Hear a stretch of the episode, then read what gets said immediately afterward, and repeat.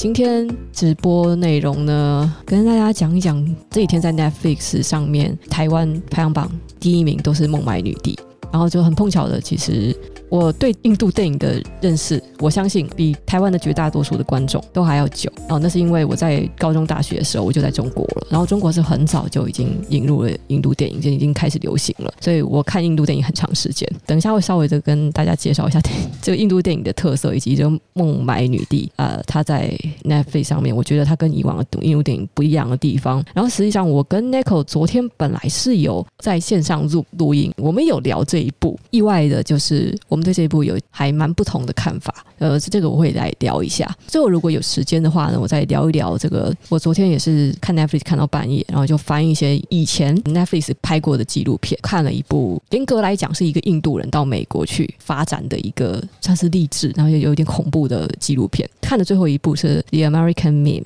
这个纪录片的标题取得非常不好。这其实应该讲，他应该要讲是 influencer 啊，可能美国没有网红这个字，所以他们觉得 meme 这个字会比较能凸显出他们这。这种昙花一现的感觉哦，如果有时间的话，我们最后再来讲聊聊这一部。中文名好像叫什么什么美利坚网红帝国还是什么鬼的，大家还可以接受吗？就时不时它会有噪音，因为猫咪就是在后面疯，我也不想管它们了。它们每天在大概在这个时间段，然后刚好是它们在放电的时候，它们白天都在睡觉，晚上又开始放电。但是放完电之后，就匆匆一起，就我们也是抓回房间去睡觉。就是它们大部分都要睡在卧房里，少数几只比较热一点就不喜欢睡床上，但是毛太长。它们有长毛有短毛。那我现在讲讲说，就中国那边比台湾还要早开始流行印度电影。其实韩剧他们也是比较早流行的。那韩剧大家都知道嘛，因为是那时候其实两岸都有在开始流行日剧的时候。台湾这边是有这种什么未来日本台等等等，那种很早的电视台就已经有在引入日本的电视剧，而对岸主要就是看盗版啊。那个时候盗版开始畅行的时候，中国一开始流行的是九零年代的时候，他们一开始是流行日本的东西，就是有哈日族出现的。可是哈日族，你们也知道，中共他们每年固定的大戏规定，义务教育的学生啊，一定要进电影院看那些的戏都是什么反日大片啊，那个以前的这些共产党军队怎么去打。打抗日战争啊，这种历史片，强制每个学生都一定要去看的，已经有离开了十几年了。我不知道现在呃，应该我觉得其实情况差不多。他们还是每年都会出反日大片，然后让学生去看，在学生的心中是种下一个仇日的种子。政府一直以来的形象，也都是我感觉了，他们心目中就是还还想要有一天爆发战争什么的，对日本复仇。他们实在是太恨日本了，所以当日剧啊、日本的各种文化开始流行的时候，中共非常的不喜闻乐见。可是他们那时候自己的东西就是土土的哦，他们春节联欢晚会那时候还在讲相声啊，普遍的来说，后来才开始流行颜值高的偶像剧啦。那时候他们制作不出出来这种东西，那该怎么办？要怎么样阻止哈日？他们就引进了大量的韩剧，就是鼓励韩流，等于说是在政府的倡导之下，韩风就流行起来了。在中国，韩剧比台湾要开始早流行，也是一个蛮妙一点。应该也不会说是早流行，而是说它很快的韩流就覆盖了日流。小时候有看日剧，然后后来中国开始流行韩流的时候，就只是因为个人的审美啊，就就是那时候就觉得很好笑啊。为什么每一个剧一定要有一个会得了白血病的主角啊，会有那种什么什么同父异母的兄妹啊，等等等，我就觉得他那个。剧情实在是太肥皂了，所以没有很喜欢。好，那在同一个时间点，差不多时间点，大概两千年初的时候，像我们如果去上大学里面上一些影视的欣赏课，其实老师也很喜欢给我们看印度电影，而且会特别的说明印度的宝莱坞，它才是世界最大的生产电影的国家，它一年生产了一千六百部电影，比好莱坞的那个产量要大得多。宝莱坞的电影，大家应该会发现，如果你们以前都有接触的话，跟《孟买女帝》它只有短短的两个多小时，真的不一样。两个多小时是在印度电影中超短的，大部分的宝莱坞电影，他们时间都会超过三个小时。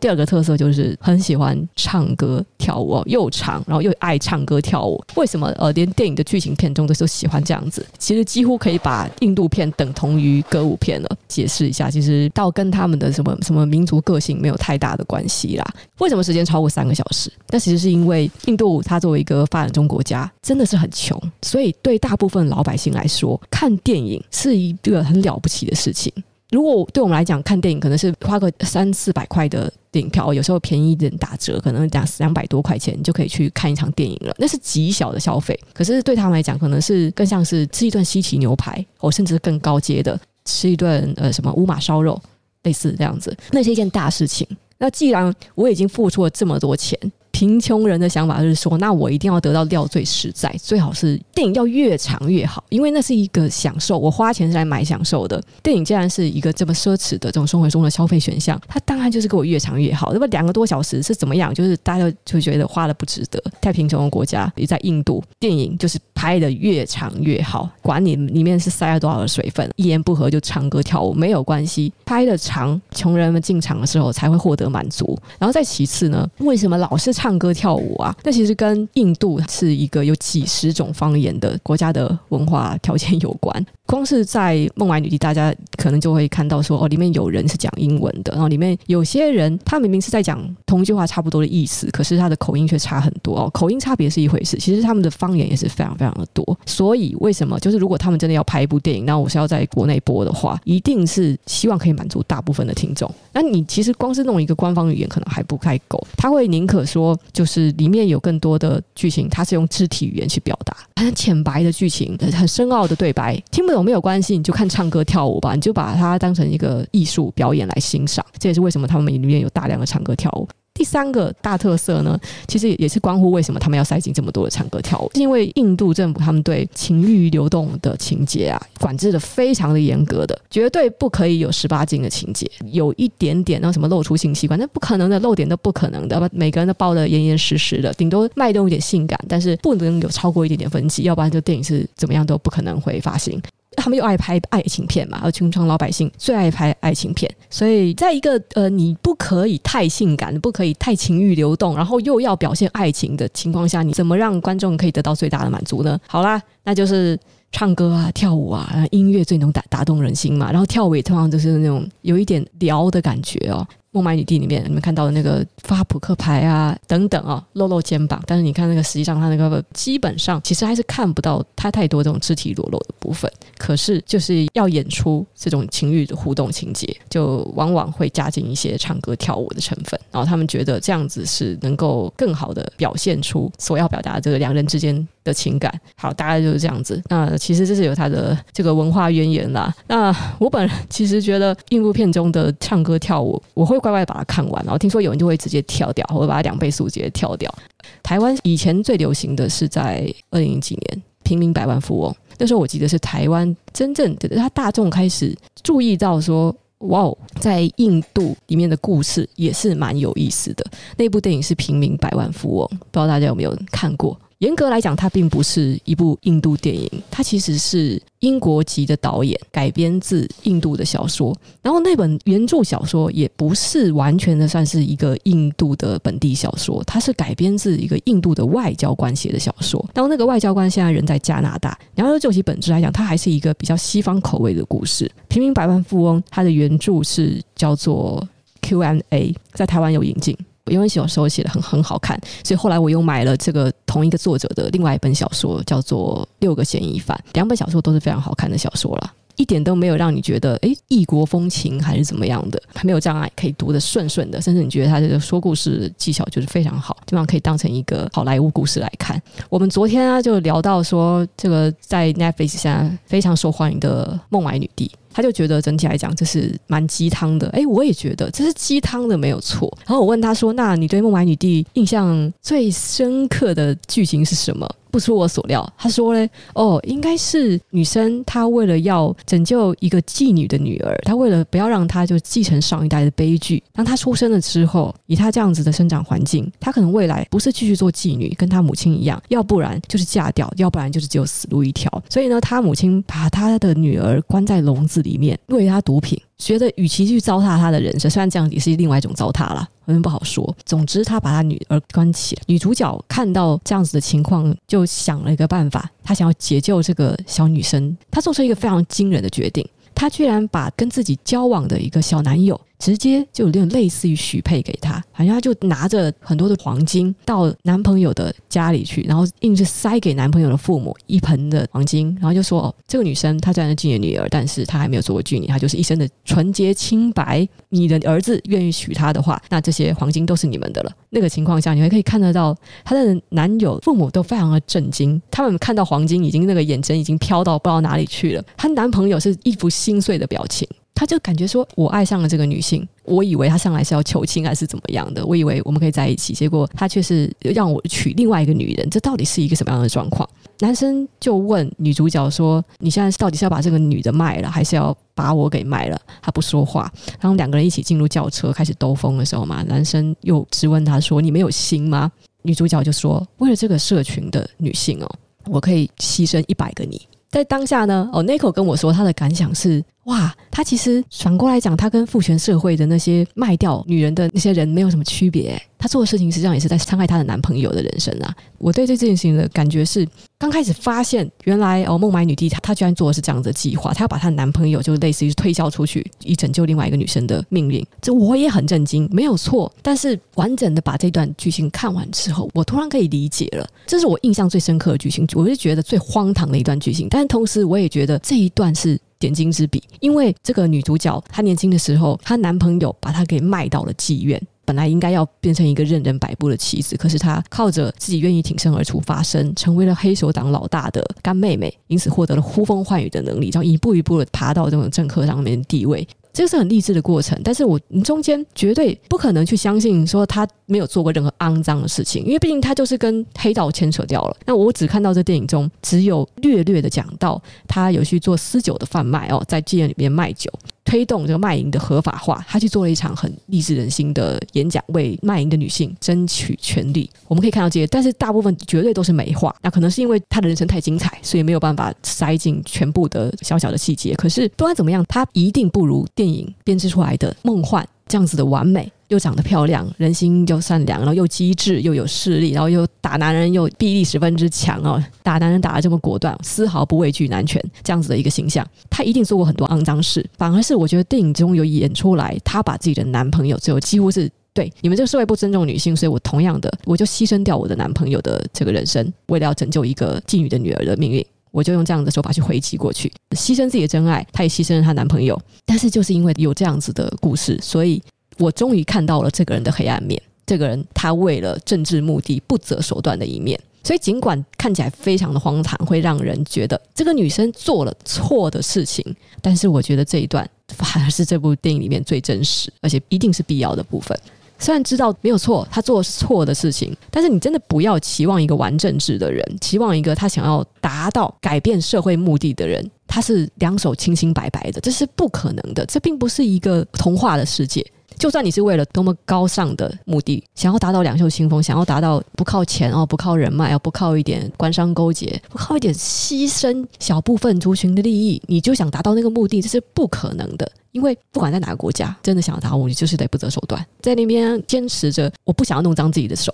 最后几乎就是一定失败。我不管你们看到了多少唱的堂而皇之，像唱的好像很很美好的这种政治人物自传啊，还是什么伟人的传记啊，我会跟你们讲说，那全部都是经过美化的。然后孟买女帝愿意写出这一部分，就已经算是哇，OK。他虽然已经有美化，但是并没有过度的美化，他至少肯写出这一段，肯刻薄，但是他应该要加入这一段。我们就是要看到做了错事的地方，但是这个好像也不算是严格上的错事，因为他也讲了，我就是为了什么人的利益，所以我牺牲了谁谁谁。那当然，这个电影最后呢也是非常委婉的，非常温柔的照顾到了观众的情绪，所以呢，在这个结局的时候，你会看到她的男朋友跟那个亲的女儿站在一起，两个人已经结婚了，但男朋友还是对她就是温柔的笑着。好像感觉说，我接受了的命运，因为比起那个女生，她最后沦为妓女啊，继续继承上一代的悲惨命运，我只不过是娶了一个女生，然后我家族的财务问题也得到解决，这个代价，这个交换是值得的。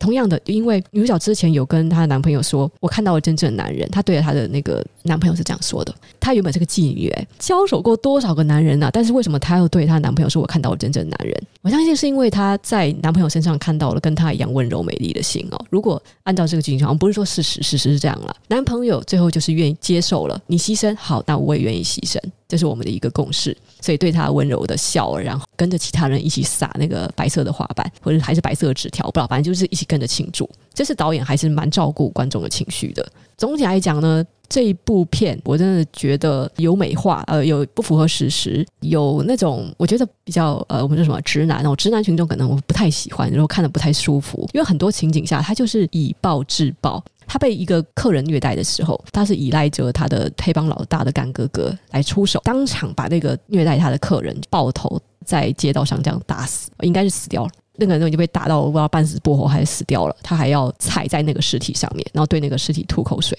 那这是他还是妓女的时候就就敢做的事情。还有就是他只是在电影院门口找找人搭讪呐、啊，其实对方可能也没有要什么的意思，就是油嘴滑舌了点，他开始狂打对方。打对方好几个巴掌，这一段也会让人觉得哇，他的手段非常的激烈。在这样子的一部电影，其实你不知道那个是不是史实啊，但是呢，他想要塑造出来的形象就是这个这个孟买女帝哦，她把这个社区里面的女性的权利就是放在最高的位置上面。对任何的管你今天是哦有没有打我，有没有侵犯我，对那些不把女性的权益放在眼里的男人，你只要表露出了那样的态度，那我一律就是对你不留情。有一个小细节，我不知道大家有没有发现，就是当他在轿车里面跟他的小男友调情的时候啊，他一直在刻意的保持距离哦，他说两人之间不太像说是哎我在那边挑逗你，或是要勾起你的欲望，他不是在刻意玩这个游戏，而是他想要保证的是说呢，他们两个关系自始至终他都是主导的。你想要扑上来哦，你想要拥抱我，你想要跟我更进一步，你只要靠得太近，你只要是逼近我，其实违反我的意愿，我今天再把你推开，我就再把你推开。你是男人，我是女人，但是不等于说我们两个人之间的关系是谁依赖着谁。你看，很明显他维持那个界限，然后甚至当男方受不了，直接扑在他身上了之后呢，他抵御了几次，男方还是在扑过来，然后他干脆的直接就把对方推开。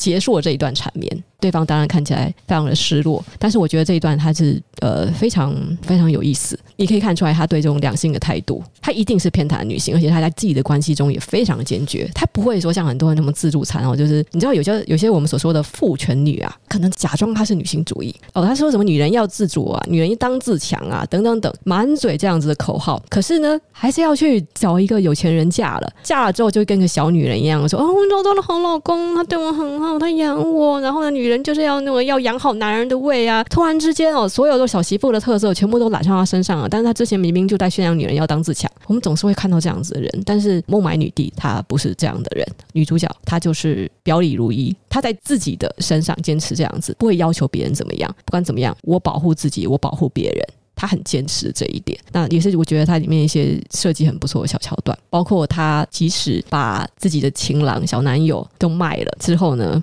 两个人坐在轿车里面嘛，他们说完了那段话之后，男友就问他说：“好，那我我现在要下车吗？”然后他就冷冷的回一句说：“不用，再待一会。”即使你是看到他这样子冷漠的回应，你还是可以看得出来，他对这个男生是真心真意，他没有在玩弄对方。那个是真的，真的，那是他的恋情，他很爱这个男的。但是当然，就不是他的人来看，就是会觉得很矛盾啊！你真的爱对方吗？你怎么可以这样子伤害对方、牺牲对方？没有错，他就是非常的爱。他有多爱这个男的，在这个世界里面越可以体现他有把自己的政治目的放得多高。不管怎么样，就是要实现的，就是我要维护女权，我要保护另外一个妓女的女儿的这个人生。好，可以吧？孟买女帝大概就讲到这里。哦，对，我跟 Nico 还有讲到一点，就是它里面我们都觉得有点不搭嘎的设定啊。网上看到一篇文章，说什么有人认为孟买女帝是印度版的华灯初上。我说哪里哪里？华灯初上里面的角色就已经摆明了跟你讲，他们是陪酒不卖身的啊，你还硬要把它扯在一起。哦，原来是因为他们说里面有一个人像宝宝一样是变性人哦，跨性别人士。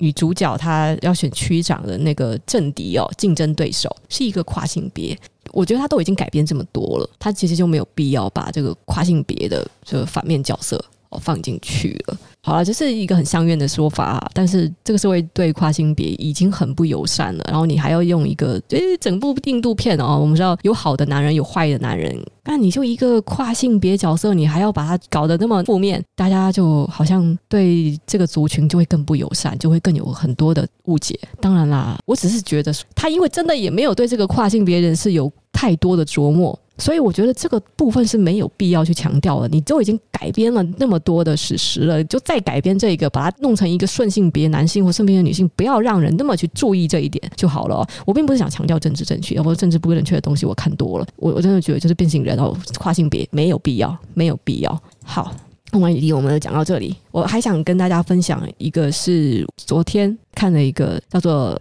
毕克兰瑜伽大师什么什么鬼的 Bikram 这东西我有印象。Bigram 就是早期啊，像是就美国好莱坞的明星，他们都有声称过他们在练 Bigram 的瑜伽。这是一个在美国算是最大规模、最有名的一个流派。然后我是看到这个纪录片才知道，哦，原来这个瑜伽大师早就已经是恶名昭彰、性丑闻缠身。好，我们来重新来解释哈，就是他严格来讲，他并不是一个印度故事了，他是一个叫做 Bikram 的印度人，在年轻的时候，可能因为受了一些伤，然后练瑜伽治好自己身上的慢性疾病之后，他就带着这一生的记忆去美国发展。因为他是一个很强很强的印度瑜伽大师的直传弟子，所以当时美国总统尼克森曾经请 Bikram 来治疗，就他本来以为要截肢了，但是他就请他来去对总统进行一个密集的治疗。因为这件事情呢，他在美国打开了一个小小的知名度。然后在他老了之后，他其实也经常的讲这件事情。他甚至说呢，他没有申请美国绿卡哦，是总统直接发绿卡给他的，因为他治好了总统的腿。好，总之呢，他就来到了美国。哦，来到美国之后，就在报纸上啊，各种媒体上面刊登广告，说是他是来自印度的一个多厉害的瑜伽大师哦，甚至上电视就是跟主持人声称，他曾经在印度获得三届的全国瑜伽大赛冠军哦，他就是这么强的人。在这个美国媒体的吹捧之下，有一些知名度之后，他就开始招学生。因为他在媒体平台上已经做了足够的宣传，所以真的有很多美国人就从全国各地进入他在比佛利山庄的一家小小的，那时候算是小的，又热又臭的一个瑜伽教室。有些人的体验是不好的，然后有些人哦做了那一次的瑜伽之后觉得超级舒服，觉得他发明这一套瑜伽的各种姿势哦，二十六加二的姿势怎么可以就像是魔法一样的。治愈了他们的身心，不管他们的体验好还是不好。有些人去的时候觉得真的是太臭啦，实在是太难受啦。这接下来的九十分钟内，他们有些人觉得快死了。不管他们觉得好不好，但是他们都是不敢再公开去批评的，因为 Bikram 真的就是一个有真材实料哦，很厉害的瑜伽大师。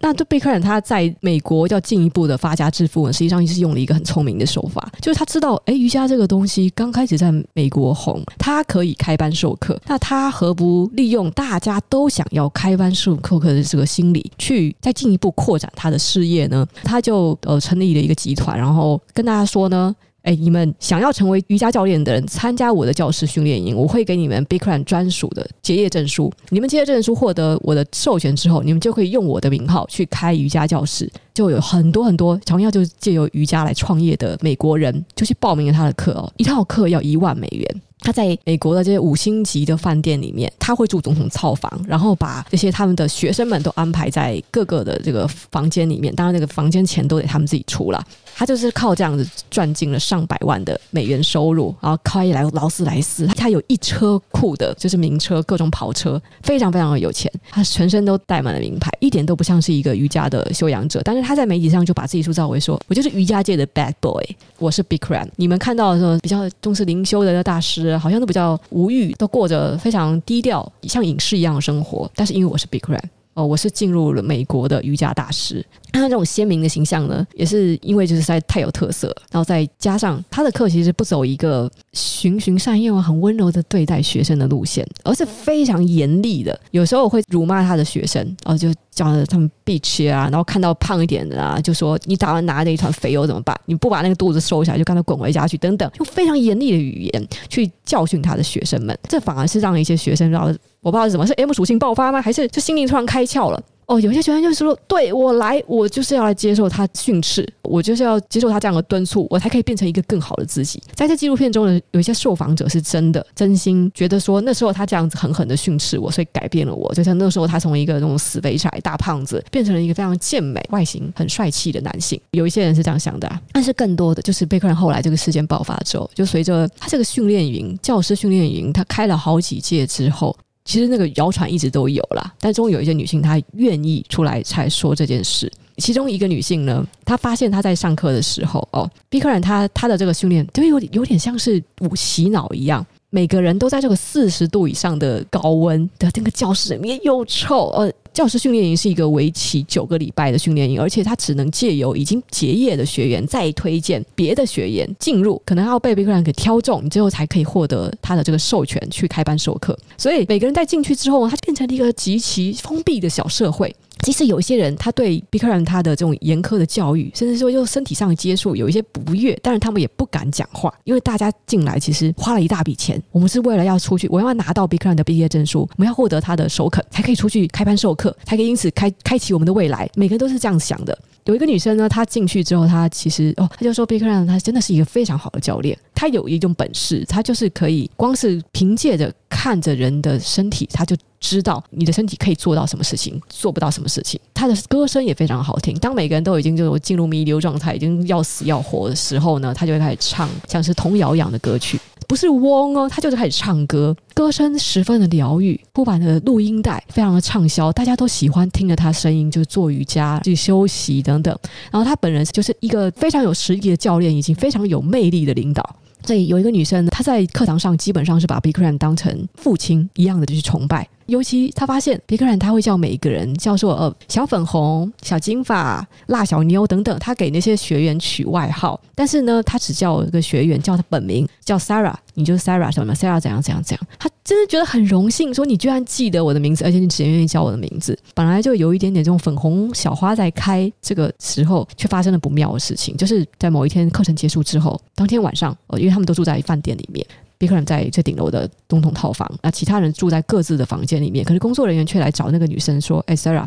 就你哦，现在立刻就去去大师的房间里。”他心想说：“这么晚要干嘛？”可是出于他实在非常尊敬这个大师，他就跟着去了。然后去了之后呢，他就发现哎，房间里只有大师 Bigram 一个人。然后 Bigram 叫他说：“来，过来帮我按摩。”然后他就直接就自顾自的衣服脱了，穿上一个小短裤，就在那边趴下来。请学员用精油帮他按摩，我就开始自己讲自己的事情啊，讲说、我来美国了，我照顾你们每个人，可是却没有人照顾了。直接跟他讲那些。不过其实那个时候呢，他有小孩哦，Bigram 有小孩，也有一个妻子。有时候他也会把学员邀请来家里，在家人睡着的情况下，请学员帮他做按摩。哎，说按摩按摩背啊，按摩这里啊，然后他就开始指挥。其实学员在这种密集的训练之下，每天都是大汗淋漓的练瑜伽，就没有 Bikram 体能这么的厉害嘛。已经很晚，再加上密集的训练之下，他们的意志力已经非常的薄弱，已经神志不清了。然后还要再帮他按摩，继续听他讲了，叭叭叭叭，一直在讲自己的事情。学生都说我不知道他在讲什么，就是帮他按摩。渐渐的，Bikram 就会引导说：“好，你现在帮我按摩大腿内侧，甚至脱了自己裤子说就帮我按摩我的老二。”有一些学员在这个时候就会醒过来，有一些呢，则是这时候还在模模糊糊，不知道做什么。但是至少在纪录片中呢，大部分愿意出来受访的学员呢，都是说，在这个阶段他们都拒绝了。他们觉得说，不是大师，我想要跟你的关系不是这样子的，我把你视为父亲，我把你视为导师。Bikram 就会说，哦，没关系，没关系。第二天就像是什么事也没有发生的，就继续进行集训。有一些人是这样子，信心未得逞，可是呢，他们在临走前还是得毕恭毕敬跟这个大师说晚安，然后跑了。当他们回忆起这件事情的时候，他们说：“我不知道，我不敢相信，我那时候还要再跟他说一句晚安。”然后甚至有一个学员是被信心得逞之后，他还去亲 Bigram 的额头，说了一句晚安才走。我听这些受访者的这些证词，我我简直就是不可思议。但是你去想一想。对，他们是被洗脑了，在那那样一一个封闭的环境里面，再加上 Bikram 他在整个训练过程中哦，他不断的用严酷的、残酷的语言去攻击他们，把他们的自尊满磨到最低，就把他们像奴隶一样这样对待。你摆明了就是要大家去遵从他，绝对的不能怀疑我的话，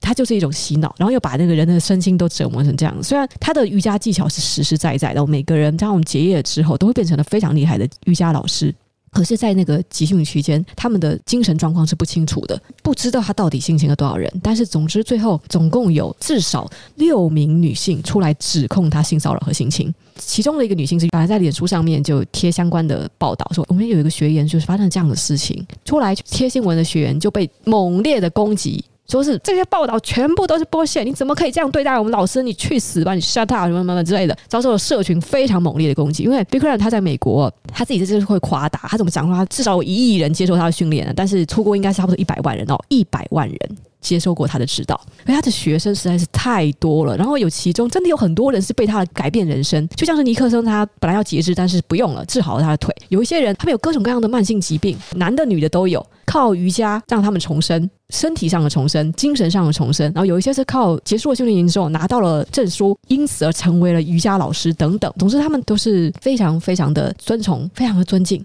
有些人其实是在什么什么性侵事件发生的当下，他听自己的闺蜜这样讲，可是。他不敢，他其实不想去验证到底是不是真的。你能怎么办？你能怎么办？我们还是要结束这个训练啊！都花了一万美金了，当然你就是要把这个课光光上完，然后拿自己的证书走了就是了嘛。总之有律师出来就是指控，然后媒体报道，甚至在这个法庭开庭的时候，这个整个法庭记录，这个人真的是一个笨蛋，他是一个小丑，而且是一个邪恶的小丑。律师很明白的问他说：“你有没有对你的学员进行性侵的时候呢？”还就执行那个什么什么第五法案，就是我要执行沉默哦，我不回答。在美国法律中，就当我们去问这种是或否的问题啊，你已经拒绝回答，那按照司法程序，其实可以进行有罪推断啊。但是非常夸张的是，没有一个检察官愿意对他进行刑事上的指控，所以最后。其实是为什么会律师要把他告上法庭？实际上是因为他把其中一个从印度带来的女性员工开除了，并且就是他有疑似是性别歧视、种族歧视等等的问题，是因为这一个案件把他给告上法庭。接下来有人出来爆料，